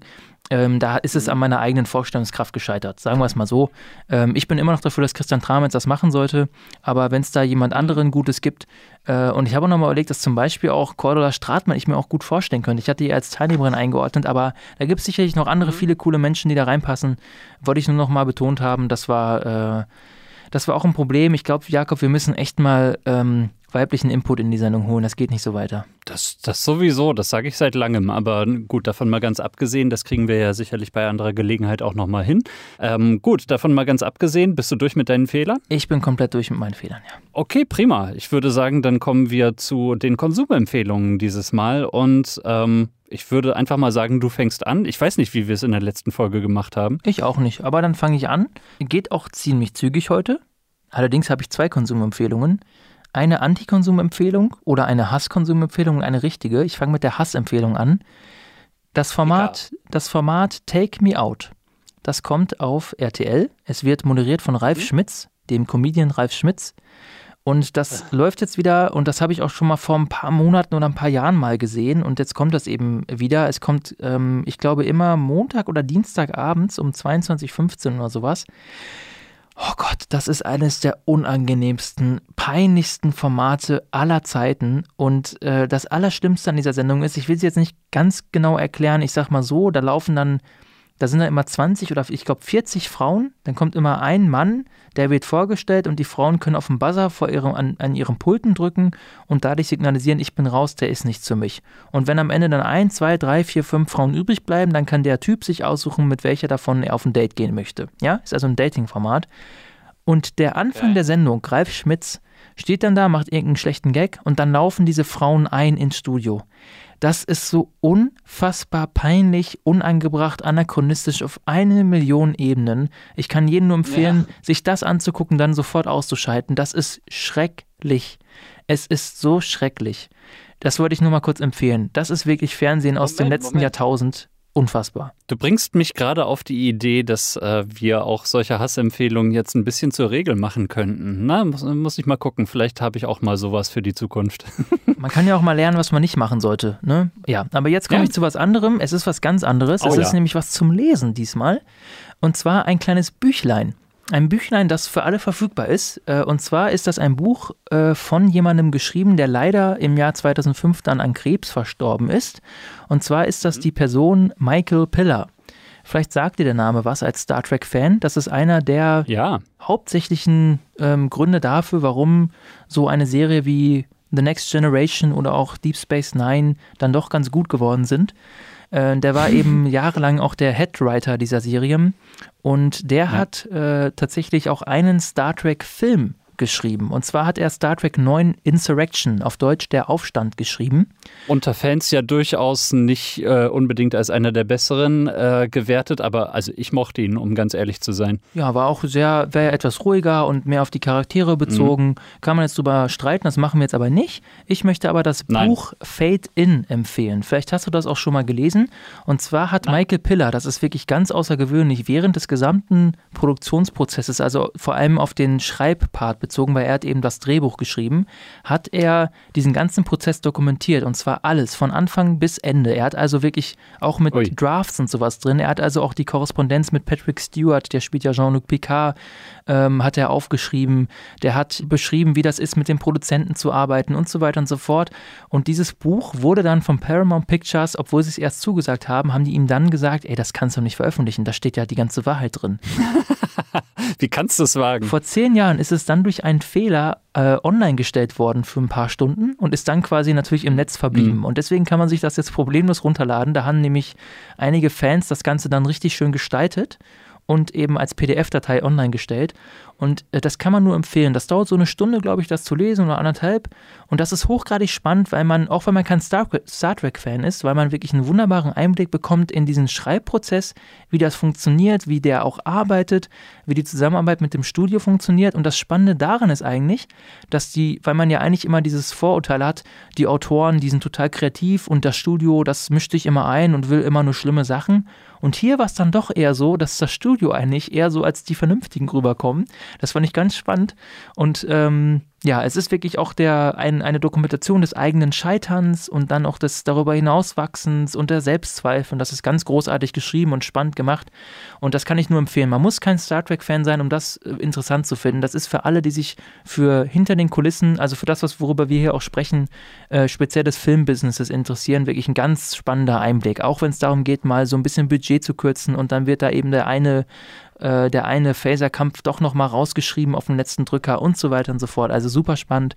Mhm. Meine Konsumempfehlung für diese Folge prima. Also ich äh, muss sagen, ich habe noch nie von dem Buch gehört und äh, bin sehr gespannt, das zu lesen. Ich denke, äh, ja, wenn du äh, gesagt hast, dass es im Prinzip auch frei verfügbar ist, wirst du es schätzungsweise einfach in den Shownotes auch verlinken können, oder? Das wird verlinkt, genau, kein Problem. Gut, prima. Ja, nee, dann äh, werde ich mir das sehr gerne mal durchlesen. Das äh, finde ich sehr spannend. super, danke für die Konsumempfehlung. Sage ich auch diesmal wirklich mal ganz persönlich. ähm, meine Konsumempfehlung diesmal ist äh, mal wieder ein YouTube-Kanal. Ich glaube jetzt ähm, äh, tatsächlich äh, Sendungsablauf technisch hatte ich das letzte Mal schon einen, aber äh, dieses Mal geht es um eine Sache, die ja, für mich erstmal zurückgeht äh, bis ins Jahr 2013 und bis zur damaligen Bundestagswahl, ähm, als nämlich äh, der von mir durchaus geschätzte Friedrich Küppersbusch einen äh, YouTube-Kanal ins Leben gerufen hat namens Tagesschaum.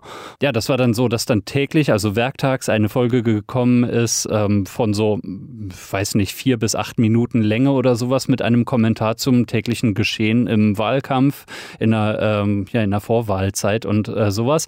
Und äh, das Ganze ist, glaube ich, auch damals im WDR-Fernsehen dann täglich gelaufen ähm, und eben auch bei YouTube. Warum erzähle ich das Ganze jetzt, sieben Jahre später? Ähm, der Kanal hat eine ganze Zeit lang komplett brach gelegen und äh, ich hatte äh, ihn dann auch schon äh, deabonniert und dann ist es plötzlich reaktiviert worden, ähm, nämlich vor einigen Wochen. Anlass war, äh, dieses Wort ist noch überhaupt nicht gefallen im heutigen Podcast, Corona, ähm, wo äh, dann eben äh, wiederum die aktuelle Lage äh, so ein bisschen satirisch auseinandergenommen wurde, ähm, auch wiederum in solchen Clips von vier bis acht Minuten Länge, also im Prinzip das Format ist immer noch sehr ähnlich geblieben. Ähm, und äh, nach allem, was ich so mitbekommen habe, hat Friedrich Küppersbusch ähm, dann äh, auch zwischendurch äh, sehr häufig beklagt, dass ähm, das eben aus dem Tagesschaum sich nichts verstetigt hat. Er wollte da offenbar gerne eine dauerhafte Sendung draus machen und äh, jetzt hat er einfach Corona offenbar zum Anlass genommen, das Ganze zu reaktivieren. Wenn ich sage Friedrich Küppersbusch, ähm, das ist eben ein TV-Journalist, der also vor allem in den 90er Jahren äh, sehr ähm, ja, bekannt geworden ist durch äh, unter anderem Zack, äh, seinen ähm, doch ziemlich scharfzüngigen äh, Talk, äh, Schrägstrich Magazin, was äh, im ersten lief damals. Jetzt inzwischen ist er unter die TV-Produzenten gegangen, ähm, hat die Produktionsfirma Pro Bono TV, mit der er dann jetzt eben auch äh, dieses neue Format ähm, äh, produziert. Ähm, das Ganze läuft eben nicht mehr unter dem Titel Tagesschaum, äh, hinten mit M, sondern das Ganze heißt jetzt Locker Room, so ähnlich wie Lockerum. Äh, Lockerung, ähm, halt Locker Room, Küppersbusch zur Lage des Universums. Und das ist äh, ziemlich unterhaltsam. Ähm, wie gesagt, zum Teil beißend satirisch. Ähm, ich teile auch nicht immer unbedingt die Meinung, die äh, er dann äh, dort vorbringt. Äh, aber eben auf jeden Fall ist es immer unterhaltsam und äh, sozusagen ein, ein Kessel Buntes zusammengefasst in äh, wenigen Minuten und äh, ja, soweit einfach sehr cool produziert. So anderthalbte ähm, Konsumempfehlung ist, ich hatte Friedrich Küppersbusch schon mal an einer anderen Stelle in unserem Podcast erwähnt, äh, nämlich über seinen Podcast gesprochen, den er äh, zusammen mit einem Kollegen betreibt, namens Lucky und Fred, wo ich, glaube ich, an anderer Stelle eben bedauert habe, dass äh, sie inzwischen da nur noch Live-Aufzeichnungen von Auftritten dann äh, gepostet haben. Mag sich im Zuge von Corona her jetzt dann auch erledigt haben, was das betrifft. Ähm, aber das ist ähm, auch ein durchaus hörenswerter Podcast. Trotzdem diesmal meine Konsumempfehlung ähm, Locker Room, Küppersbusch zur Lage des Universums. Schöner YouTube-Kanal, schaut mal rein, da sind auch noch die ganzen alten Tagesschaum-Folgen von 2013 drauf. Ha. Ja, ich muss sagen, dass mich Tagesschaum äh, gerade zurückgeworfen hat, weil äh, das war damals ja für mich so spannend, weil Stefan Niggemeier daran mitgeschrieben hat. Genau, äh, ich, ich weiß gar nicht, wo der abgeblieben ist. Also äh, nie, hört, hört man nie. Aus dem ist ja irgendwie nichts mehr geworden. Schade eigentlich. Ich fand den ganz gut. Naja. gut. Ich glaube, dann sind wir für heute auch durch. War ja auch wieder eine nicht ja. allzu kurze Sendung, kann man sagen. Mal gucken, ob wir unseren Rekord brechen. Ich glaube aber nicht. Ach, du wirst sowieso wieder was runterschneiden, wie ich dich kenne. Ja, ich schneide das gnadenlos runter, natürlich. Das gehört ja auch zur Medienwelt mit dazu. Und ähm, wir hören uns dann, das war jetzt ja eine sehr späte Mai-Folge, Corona-bedingt, wir hören uns dann aber im ja. Juni irgendwann wieder. Das Thema, ähm, das wissen wir schon, wir verraten es nur noch nicht. Ähm, ach so, verrätst du es mir denn dann bei Gelegenheit? ja, sobald ich es weiß, sage ich es dir dann auch. Okay, ja? prima. Also wie immer, alles klar. Ähm, bleibt stabil, gut Klick. Bleibt gesund vor allem. Gut Klick und ja, bis zum nächsten Mal. Tschüssi.